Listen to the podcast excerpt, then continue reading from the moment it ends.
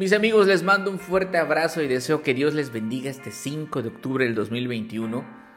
Llegamos al capítulo 23 del libro de Levítico y en este capítulo conocerás las fiestas que debía guardar el pueblo de Israel. Hoy vamos a disfrutar juntos la unidad perfecta de la Biblia y me emociono al pensar que este libro, que fue escrito por más de 40 hombres durante más de 1500 años, coincide a la perfección, solo pudo ser escrito por Dios y apunta a una sola persona, Jesucristo. Acompáñame a ver cada fiesta que se menciona en este capítulo.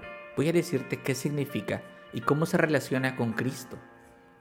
Fiesta del día de reposo, Levítico 23.3. Seis días se trabajará, pero el séptimo día será día de completo reposo. El reposo significa el recordatorio que Dios creó el mundo. En seis días hizo Dios los cielos y la tierra y todo lo que existe y el séptimo día descansó. Los israelitas vivían bajo la maldición de la ley porque por mucho que se esforzaran era imposible de cumplir al pie de la letra. Solo los conducía a la muerte. Así que ellos necesitaban un Salvador. Llegó el Señor Jesús y cumplió toda la ley. Entonces judíos y gentiles descansaron de sus obras. Tú tienes un boleto asegurado al cielo por medio de la fe en Cristo. Él es tu reposo, porque si algo había que hacer, Él lo hizo. Hebreos 4:10 dice, pues el que ha entrado a su reposo, Él mismo ha reposado de sus obras, como Dios reposó de las suyas. Fiesta de Pascua, Levítico 23:5. En el mes primero, el día 14 del mes, al anochecer, es la Pascua del Señor. La Pascua significa salvación la noche en que el ángel de la muerte pasó sobre ellos durante la décima plaga a los egipcios, los judíos recibieron instrucciones de pintar la sangre de un cordero en los postes de sus puertas.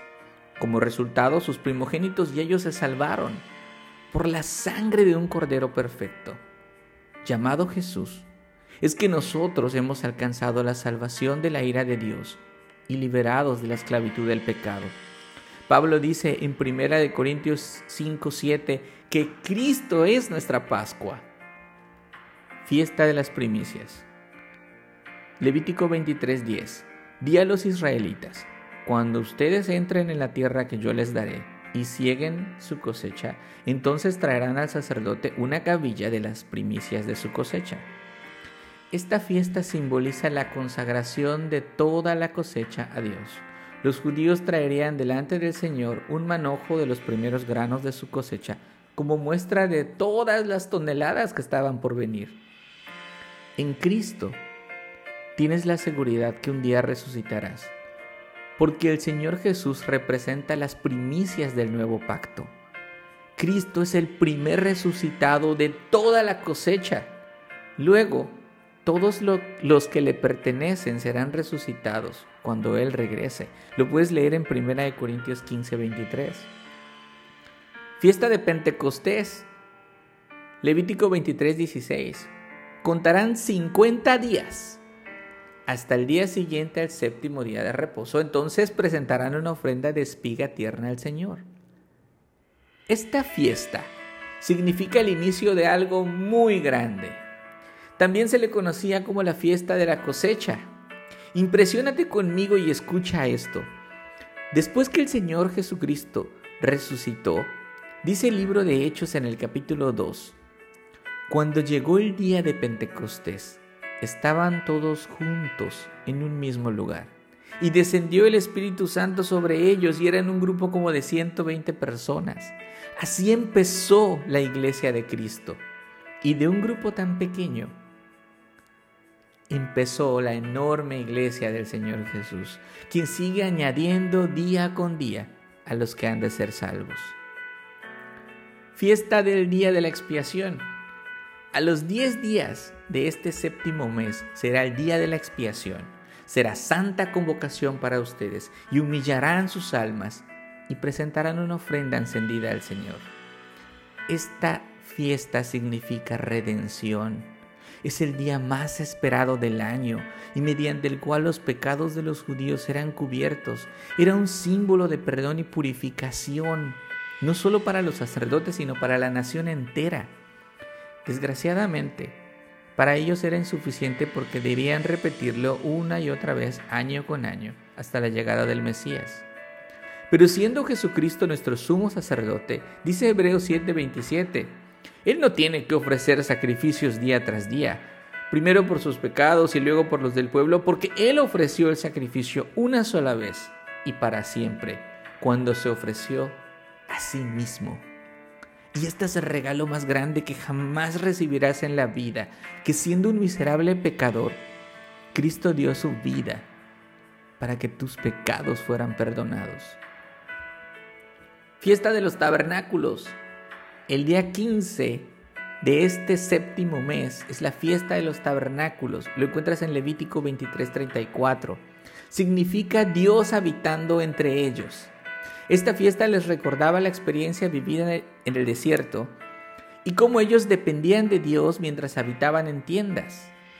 Más tarde, Juan escribiría en su, en su Evangelio, el verbo se hizo carne y habitó entre nosotros. Esta palabra habitó es la palabra en griego que no, que significa que el Señor puso su tienda entre nosotros.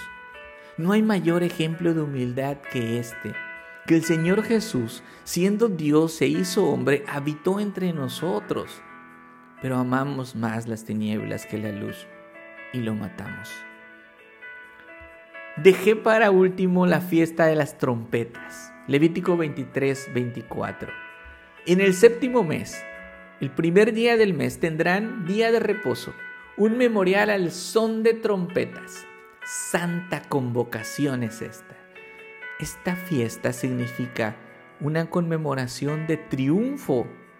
Ellos aún no tomaban la tierra prometida, pero podían confiar en que celebrarían esta fiesta con fe.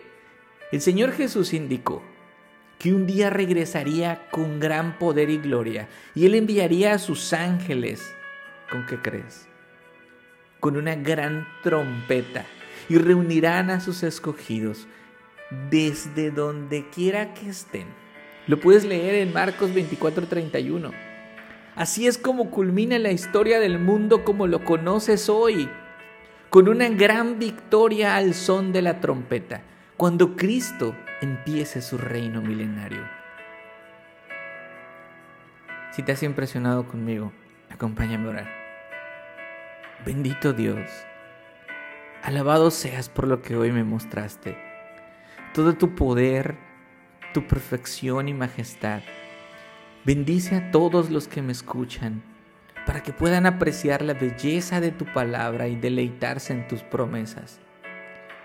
Hoy sé que sin Cristo estoy perdido, porque la ley me lo ha mostrado. Te pido que mi corazón y los corazones de los que me oyen anhelen y sueñen con el sonido de la trompeta de triunfo cuando tomes tu trono y vengas a tomar posesión de tu reino en esta tierra. En el nombre de Jesús. Amén.